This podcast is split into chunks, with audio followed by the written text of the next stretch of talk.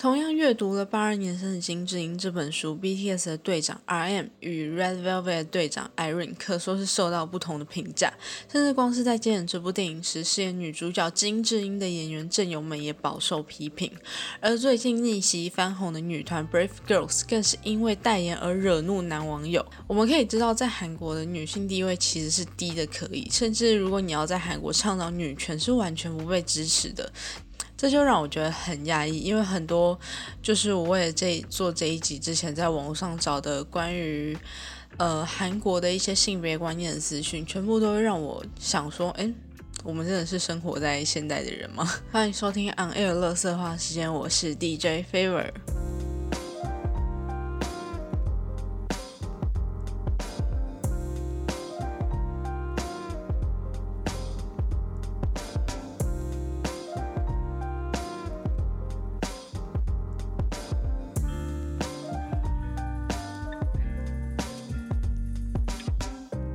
我现在是在一个很困难的情况下录这一集，因为我其实本来今天是六月十一号礼拜五，然后其实我晚上礼拜就已经先录了一次这一集，但是因为我录完第一次，我就觉得我就整个把我脚本大修，就完全修了一下我想要讲的模式，本来是隔天或隔几天我就要重录了，结果我嘴巴破了一个大洞。然后导致我现在嘴巴超痛，但是因为我待会有一个面试，所以我被迫就是一定要一定要讲很多话。现在，然后因为我现在是处在一个刚睡醒的状态，就整个嗓子还没打开，我不知道听不听得出来。但是我就想说，我也就不能我等下讲话的时候还是这个这个状态，所以我就是硬逼着自己录了一段音。上一次我之前。有一次面试的时候，我也是就是在开始前，因为我非常紧张，所以开始前几个小时我就开始拿我手机，然后开录音，然后疯狂讲一堆有的没有的。好，然后今天呢，呃，我可能会改标题，所以因为我我的脚本还是旧的，只是我修改一下我想要讲的模式。然后，但我要讲的东西还是不会变，就是我还是会想要聊。前阵子发生的一些事，为什么说前阵子呢？因为其实，呃，我已经延后一个星期录了，所以这个东西已经不是很最近的事情。主要讲的内容会聚焦在时事上，就是这几则我准备的时事上面，然后可能会带一些就是可能看到的一些相关的，不管是影集也好，歌曲也好。然后如果听到这一次的歌单，其实我歌单挑的挑的都很就是女性主义的感觉，但其实。我没有很执着在女性主义或者所谓女权自助餐这件事情，因为我一直以来追求的是性别平等。就是虽然没有办法完全做到性别平等，因为每次如果要讲到性别平等的话，一定会有很多人讲说，哎，特别男性的话就会强调说，哎，那女性为什么不能当兵？那当然女性就会反驳说，那为什么男性？可是男性就是没有没有怀孕啊，没有生理期，就是。反正我觉得没有办法两方达到完全对等的情况，因为我们就是不同种的人嘛，就是男性跟女性，他终究是不一样的，所以我觉得没有办法说真的到非常的去体会到对方的，也没有办法真的很站到对方的角度去思考。然后因为我个人，因为我反正我就是一个女生嘛，所以我可能讲话还是不自觉比较偏向女性一点，所以。今天讲的完全都是我观点啊，我自己的观点，所以我我只能说我没有办法代表什么女性去讲话，我只能就是说这完全都是我自己的想法。那当然，如果你听完这一集，你有你自己的想法也没有关系，就是我觉得毕竟这就是一个言论自由的社会，所以我觉得每个人拥有自己个人想法，我也觉得是很好的，不能说大家的想法都一定要一致，然后。完全的去泯灭各种就是不一样的思想，那我觉得这不是一个民主的社会该有的情况。那总而言之，我今天要讲的几件，虽然我说因为我延后一个礼拜录音，所以 有这些事情已经不是时事，它就已经前阵子发生的事，但它终究也是最近这几个礼拜发生的事情。那么首先要讲的，当然还是等一下。首先要讲的就是那个 D.K. 呃，韩国的英雄联盟的战队叫做 d a w a n Kia，然后他们同时也是去年获得这个世界冠军的队伍。那 D.K. 呢，应该要说日前就是前阵子有一名就是呃，前阵子有一名女性实况主叫孙丹木，然后她日前就是以辅助这个位置，然后获得精英，那也是呃，我不确定是不是我我不确定是不是就是辅助。就是第一个辅助精英的女玩家，但我觉得可能也是在精英的玩家里面少数的女性吧。然后前阵子就是大概上礼拜吧，上礼拜或上上礼拜，丹湾 Kia 的选手，也就是他们的辅助选手 Barrow 跟他们的 AD Ghost，他们就有谈到这个事情。这件事情其实也不算是他们自己主动讲出来，算是我觉得。就是他们私底下在聊天吧。那主要是那时候那个呃，有一位选手，就是有一位这个 LSB 战队的选手，他叫 Prince。然后他应该是可能跟 Showmaker 还是跟谁在连麦，就是用 DC 连麦。然后刚好 Showmaker 那边可能就是有听到那个 Burrow 跟 Ghost 他们那边在聊这一位这位玩家。然后就是用一些比较轻浮啊、戏谑的方式在评论这一位玩家。那其实除此之外，当然有前职业选手，像是胖，他也有在直播中就谈到这个孙丹姆这位女玩家。然后就他们也有就是讲到更。更那个的讲法，比如说他们说哦不认同就是辅助精英，那也是引发蛮多的争议。但是呃，我觉得更多的争议还是聚焦在 Burrow 跟 Ghost 这边，因为他们是现役的选手，然后就觉得说，哎，你们身为职业选手，可是却对呃一个普通的玩家，然后就是讲讲这种话，就是不太不太妥当。但是也有就是因为这个这个那个。也有因为这个风暴而有一些不理性的网友可能会跑去出征苏南木这位实况主。那呃，苏南木在。他其实是他好像是后来才得知这件事情的，然后他就一边看着这个，然后就一边讲到有点快要哭出来的感觉。但是他就是也很有风度的说，就是他觉得说他会得到这样的评价，那肯定是自己有做不好的地方，因为对方都是职业选手嘛，那一定是有看出来他有做不好的地方。但是他也就是觉得有点难过，因为他他是玩辅助的嘛，那他最喜欢的辅助选手就是 Burrow。所以他就觉得说，这个嗯，听到自己的偶像，然后对自己就是这样子的评论，其实他会觉得有点难过。那这件事情爆发之后呢，就是呃，三位就是呃，这两位退役的选手跟 DK 官方，因为 Burrow 跟 Ghost 他们都是 DK 的选手，那 DK 官方呢就发文道歉，但是可能大家也觉得说，呃，可能都是可能都是因为呃这件事情爆出来，所以他们才才才去向这一位玩家道歉。但不管怎么说，就是孙丹木他应该就是也原谅他们，所以这件事情就这样落幕了。那我就觉得说，哎，那这位呃孙丹木这位这位呃我们说实况主好了，那同时当然也是一位玩家，那他会因为这样惹上争议的原因，也可能是因为他玩辅助，因为那个胖他就有说他他自他是不认同辅助精英的，那可能是因为辅助。辅助精英，所以让他觉得不太 OK。那另外一个可能就是我在想的，可能就是因为会不会是因为她是女性这个事情一出来，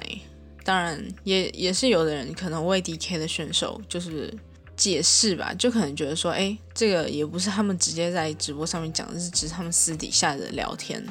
内容。然后也有的人觉得说，可能在韩国这样就是很正常。可是我觉得不能说，因为在韩国这样很正常，我们就可以容忍韩国持续的这样子，呃，就是歧视下去。因为我觉得今天台湾可以让今天台湾可以相对韩国是稍微比较呃，虽然说我觉得台湾也没有真的达到完全的性别平等，可是我觉得起码相对于韩国。女性的权益是相对比较高一点的，但这也不是一开始就是这个样子啊！你看以前也是非常的传统嘛，重男轻女的情况也是非常的常见。可是也是到了最近，就是这这几年，甚至这十几年，有慢慢的在改善。那其实这个都是有办法去做到的，所以我觉得不能怪说文化就是这样，我觉得只能怪说他们就是不肯去改变。那当然我也。不会说，就是他们就就是他们真的是什么罪大恶极。因为就像我前就像前面讲的，可能真的在韩国，可能男性真的会对于实力比较好的女性，不管是在游戏也好，那可能在职场上也好，可能对于女强人这一点，可能都会有一点嗯不太乐见。然后再来有一个新闻也也是上礼拜爆出来，但是最最近也就没什么消息了。那这个新闻呢，就是上礼拜有有媒体人爆出说，全智贤可能会跟她的老公离婚。反正不外乎就是可能老公没有办法接受自己一直被称作是全智贤的老公，他可能觉得心里不平衡，所以可能。呃，他们两个会离婚，那也有爆出说他们可能，他们现在可能已经分居好一段时间了。但我想要讲的不是全智贤离不离婚这件事情，因为呃，全智贤。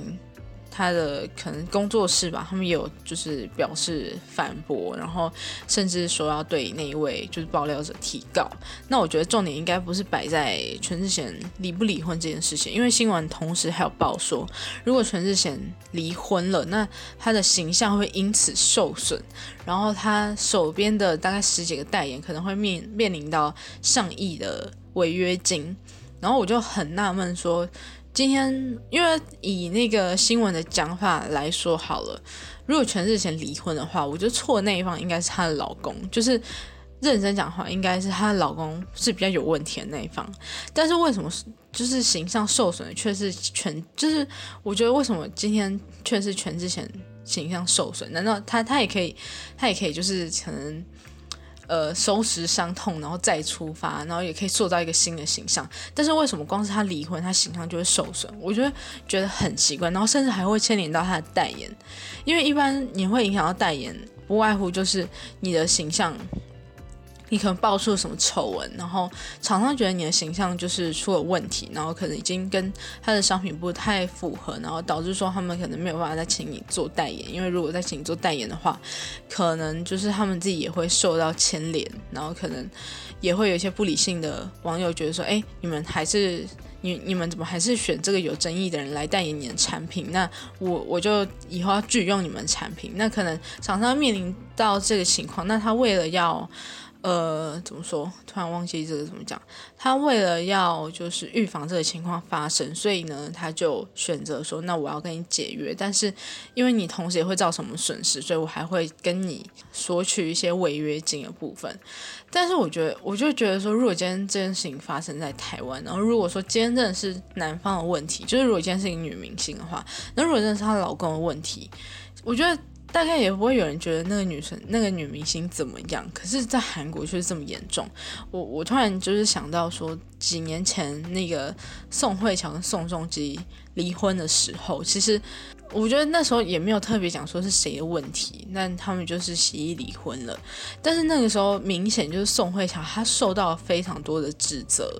甚至是那种也不一定男性哦，很多也都是那种婆婆妈妈觉得说为什么哎。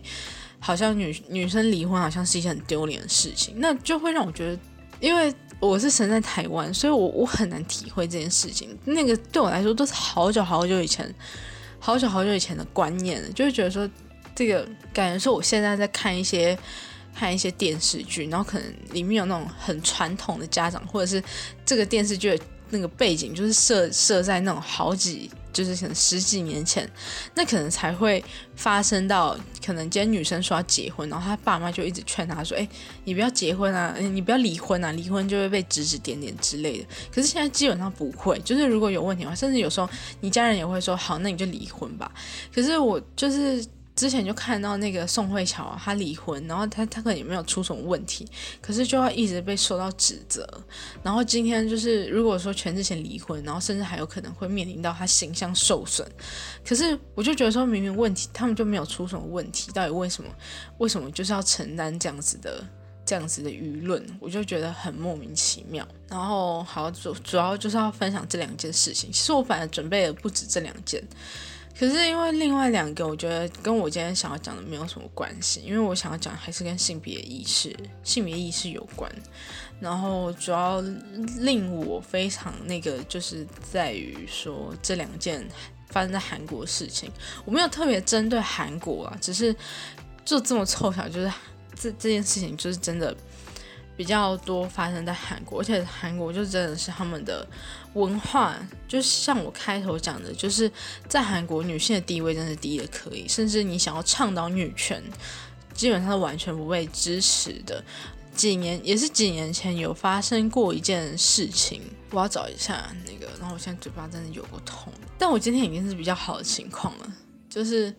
前几年是真的我完全不想讲话的那一种。反正呢，几年前就是有一名网红吧，他叫做杨议员，然后呢，他就是嗯爆出说他以前面试模特的时候呢，当时反正他工作过程中呢，又是。被遭到一些性骚扰嘛？那他就是，呃，觉得说他如果不听话的话，他可能会被性侵，会被强暴，所以呢，他就照做了。那他事后，他就他事后呢，他就忍痛把这个过程就是爆出来。那这个事情呢，本来就是这样子嘛。可是问题就是发生在说。就是 Miss A 的成员叫做秀智，那反正呢，秀智她就是声援了这一件这一件事情，声援了这一位呃网红，但是也因为他声援了这个网红，导致说就是韩国那个青瓦台他们有那种请愿的网页，就是很多呃。很多人就遇到一些事情，他们可能就会上上那个网站去请愿。那当然，这嗯这几年有陆续出现一些就是很无理的请愿内容。那我觉得这个也是也是其中之一。就是他的请愿是说，请就是因为这件事情发生之后呢，然后就有人上青瓦台网页去请愿，然后内容是请求请求就是青瓦台处秀是死刑，然后这也是还有两百多人同意。然后很多网友看了之后都觉得说，这到底是到底是在干嘛？就是他们到底是发什么发什么神经？但也因为这件事情啊，导致秀智在 IG 就是非常多的酸民去出征他，但是他也就是当时有做出回应，就觉得说这并不是女权主义的问题，而是人权主义的问题。他就是希望说，想要对那些就是有点类似 Me Too 运动吧，然后想要对那些女生。甚至是勇于站出来坦诚自己曾经受过伤害这些女生，然后就是想要为他们加油打气，然后认为说这件事情不可以轻易的被忽略。那然后他也觉得说这是他唯一能做的事情。那有很多人都暗赞表示支持。那当然还有我之前讲，还有就是我在开头也有提到的，就是呃八二年生的金正英嘛，我有就是说那个。呃，同样都是看这一本书，那不同的明星、不同性别的明星，他们获得到的这个评论是完全不同的。那首先先讲比较轻微的，就是 R.M. 好了，R.M. 是那个 B.T.S 的队长。那他其实是在直播的时候，就是他只是嗯有提到这一本书。然后他就是应该说他是在直播的时候，然后就是向大家展示他最近阅读的书单，然后中间有这本书。那另外一边就是 Irene 嘛，就是他们呃之前在。应该是他们办了见面会，然后就是有粉丝问说：“哎，你最近都在看什么书？”然后他就说：“八二年生金智英。”那这个一出来呢，很多男网友，甚至是可能是男粉也好，就表示说他们对艾润非常非常失望，因为觉得说她是一种助长女权主义的女性。然后甚至扬言就是要退粉，然后甚至也有人就是发出照片，就是他是嗯，可能因为韩国买专辑有的都会送小卡嘛，然后他就直接他可能是 Irene 的粉丝，他就把以前收集的 Irene 小卡就是拿去烧掉，然后甚至还拍照 po 文，就是表示他的愤怒，也表示说他要就是停止支持 Irene 这件事情。嗯，同样都是看这本书。大家对于 R.N 的评价是觉得说，哎，他有对于这个女权这件事情呢，他有就是好好的去思考，好好的去反省。那我就觉得很奇怪，为什么同样都是看这本书，可是只是因为性别对了，难道他的行为就对了吗？可是我应该说，难道是因为性别错，所以他的整个行为、他的思想难道都错了吗？然后这时。反正就是，同时也可以推大家一首歌，叫做林忆莲《沙文》。第一季的时候，我不是都还有专门会介绍歌的单元吗？虽然说我好像也只介绍两三首，本来我也想要介绍《沙文》这首歌，因为《沙文》这首歌，我觉得它背后意义非常的强大。但是呢，反正有一集我也是讲说我的那个随身碟中毒，然后我那个 podcast 的资料整就是不见，然后包含就是已经写到一半的沙文的脚本，然后因为我真的为了那个脚本，我找太多太多的资料，所以那个脚本其实就是非常的里面的内容非常的多。然后就是我有点自暴自弃，我就放弃了那一集。那既然都做到了这个主题，我也就是特别的把这首歌拿出来。那我有放到歌单里面了，就是 IG 已经 PO 出来，大家可以去听。总而言之，我就是觉得说这首歌非常的具有，好像它就是有很多的意义啦。光是歌词，其实你就可以联想到很多不同的在性别下的一些压力、压迫。然后看 MV，我也很推荐去看这一支 MV，因为这支 MV 也算是拍的还不错。然后歌词就也真的写的很好，因为他是清风写的。然后清风他也就是因为当时他他就说林忆莲就是希望说可以写一首就是在女性，他我我有点记不太清楚，但可能就是讲说女性在这个社会上的一些压迫之类的。那他第一个想到就是沙文主义。所以呢，他才写下了这样子的歌词。所以我个人是非常推林忆莲的《沙文》这首歌。那呃，林忆莲也凭借着那一张专辑，在当年获得了金曲歌后，应该是二零一九年吧。因为我记得这首歌就是二零一九年在上课的时候，然后老师分享的，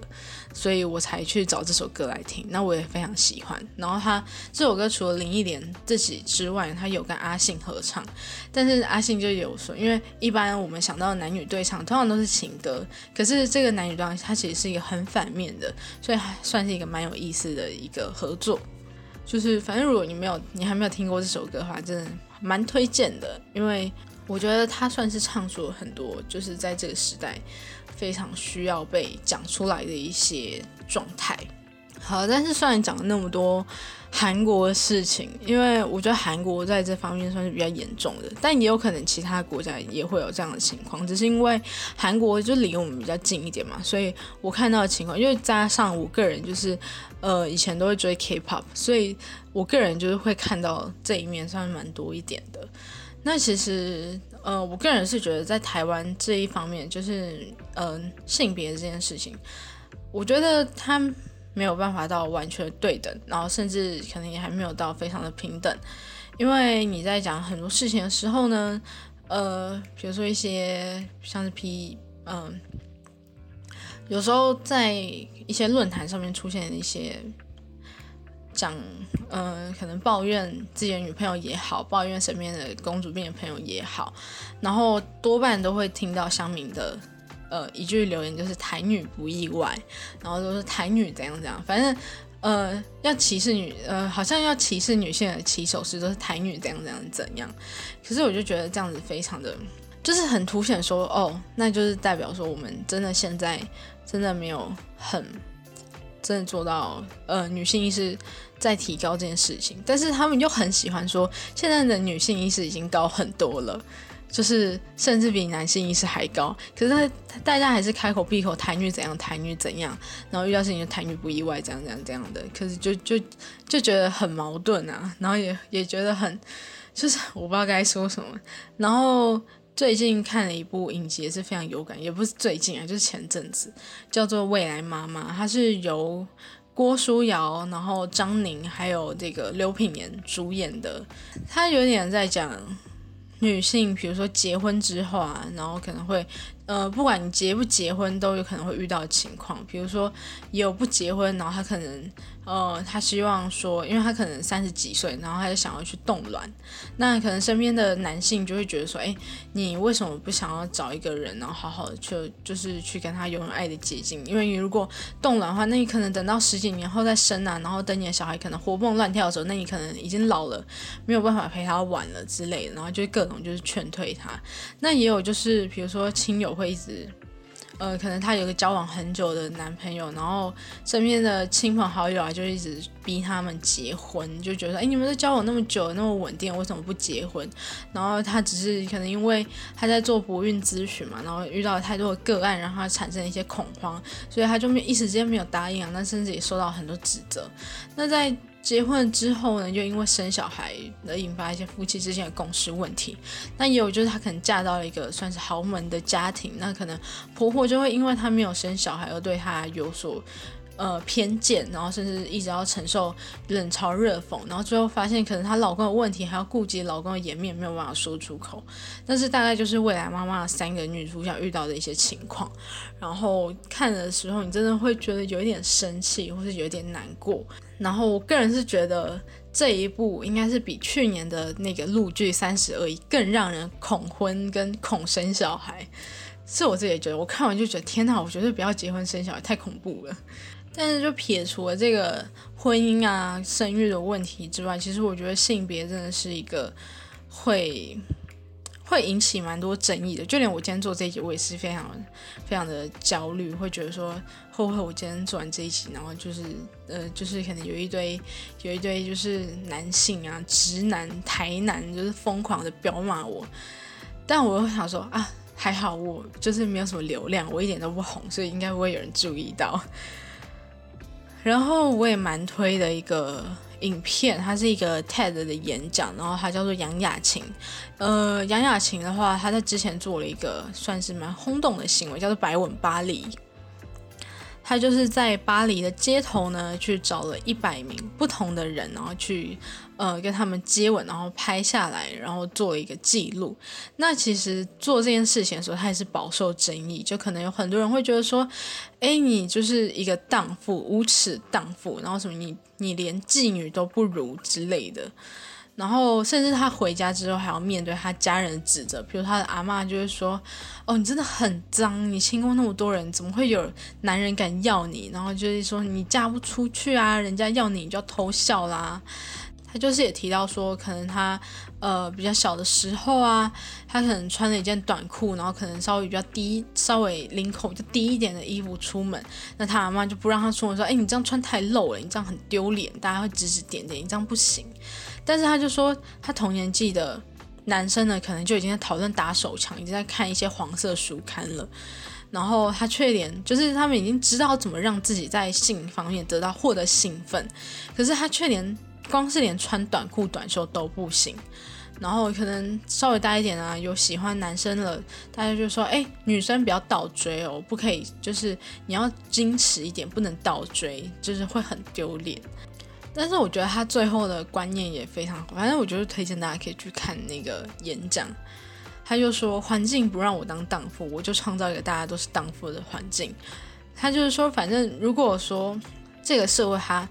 他的观念是他觉得说你不可以做什么事情，那他就是越要去让这件事情变得合理化，所以呢，就是希望说大家都可以自由的去做这件事情，自由的去讨论这件事情。那他能做到的是，就是他的粉砖，他就是毫不避讳的去讨论关于性相关的问题，因为他觉得说。好像女性要谈性都是一件非常隐晦的事情，就是大家不能直接的去，女生不能正大光明去讨论性，讨论各种关于性欲有关的事情。那她就是选择在她的那个社群就是疯狂的大讲，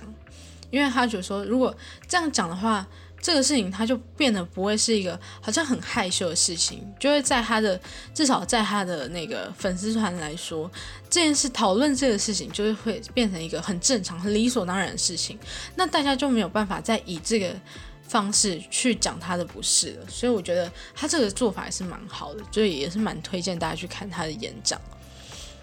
因为距离我看完他演讲也是上一半的事情啊，所以我也没有办法就是很凭印象去说我到底看到了什么。但我想要说的是，有那么多的情况，可是这真的是可以被改变的。当然，我不是韩国人，我没有办，我没有能，我可能没有能力去改变这样的事情。可是我们同时也看到，在台湾这件事情也没有办法很完全的被接纳。那我们要怎么从我们所身处的这个社会去？被改变，让这个议题、这个观念得到改善，我觉得就是一个很重要的事情。那其实可以从这么多的时事、这么多过去曾经发生过的事情，然后也是有这么多的影视作品、音乐作品，可以去看到说这个问题除了待改善，但我们也是有能力去改善。那至于要怎么改善，其实我觉得很看个人。杨雅琴的做法或许。不一定能够获得每个人认同。那其实大家可以去找一个你可以接受的做法，因为我就要说服别人之前，说服别人之前。必须要先说服自己。那你去找了一个你觉得很合理的做法之后呢，再来说服别人也不迟。总而言之，我我当然当然我不是想要当什么女权自助餐，我会觉得说什么大家都一定，呃，女生。女生一定要怎么样？怎么样？女生一定要至高无上？我是觉得说不用，因为有的时候我在看一些言论的时候，我也会觉得说，诶，有些女生的对于女权的评论是不是太激进了一点呢？是不是怎么样会更好呢？当然也会去认真去思考这个问题嘛。那我也不是说要很激进的说，哦，女权一定要非常的女性意识一定要提的非常非常非常高，然后最好是。把以前整个颠覆，因为以前重男轻女嘛，我们现在就重女轻男，然后整个女性意识非常高，男性变得非常卑微，然后让他们就感受我们以前就是怎么样苦过来的。我是觉得不用这样，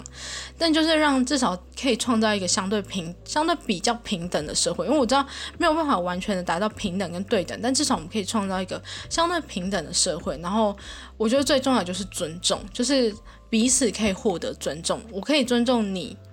可能。男性可能要当兵啊，可能非常的辛苦，但是你们也非常的伟大。但女性，呃，男性可能也可以尊重女性，可能也会经历到非常多辛苦的事情，比如说在社会上的不平等，职场上的不平等，然后可能，呃，面临到可能生了小孩之后，也会有更多的不平等的事情发生。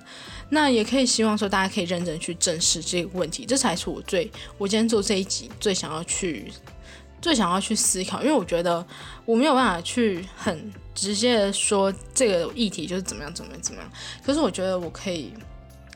借由这些事情，然后希望说听到的人可以去思考说，诶，性别意识对你来说什么？你觉得现在社会上性别意识应该是怎么样？那你觉得它是已经足够了还是不足的？你觉得它是需要改善的？那你觉得以你的能力来说，可以怎么样去做改善？我觉得。有激发到这样的思考，我觉得就是这一集做这一集最大的意义。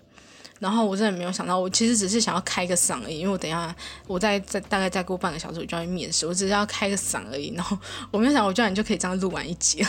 好，那当然就是也可以抛出一些问题来思考，就是像我前面讲，你觉得以你的角度来说，就不管说你是男性还是女性啊，你看到的性别的问题、性别的意识来说，你觉得在台湾性别就是。这样子的意识到底是是对你来说是有没有有没有足够了？那你觉得如果说足不足够的话，那还可以怎么样去改善？那你觉得足够的理由是什么？然后当然也是今天讨论到一些实事，像是 D K。呃，其实不只是 D.K 啊，但是我觉得他们可能真的是受到了很强大的议论。一来他们是现役选手，二来他们又是世界冠军，所以大家就会对他们寄予一些比较重的期望。那可能因为他们前阵子在 M.S.I 的表现也不是说太理想，所以我觉得也有可能会因为这样的原因受到多一些的批评，也说不定。那反正就是。嗯，不知道对于这一位前面讲的这一位，就是所谓的精英女辅助事件，还有这个全智贤离婚，如果离婚这个形象受损的事件，有什么样的想法？然后觉得说为什么？觉得说，哎，为什么他们会，呃，可能会受到这样子的批评？其实也都是可以跟我讨论的。好，那今天这一集就先到这一边。虽然说我觉得我还是没有把我想要讲的完全讲出来，但我觉得相比我上一次做的。嗯，我上一次录的，我觉得已经有充分的，就是好很多了。那主要是因为我嘴巴实在是太痛了，我没有办法好好说话。反正这个问题是可以持续的被讨论。如果之后还有更多新的想法，或者是我遇到新的相关的事件的话，我可能也会再多做几集来分享之类。那今天就先到这边，然后就先这样啦，拜拜。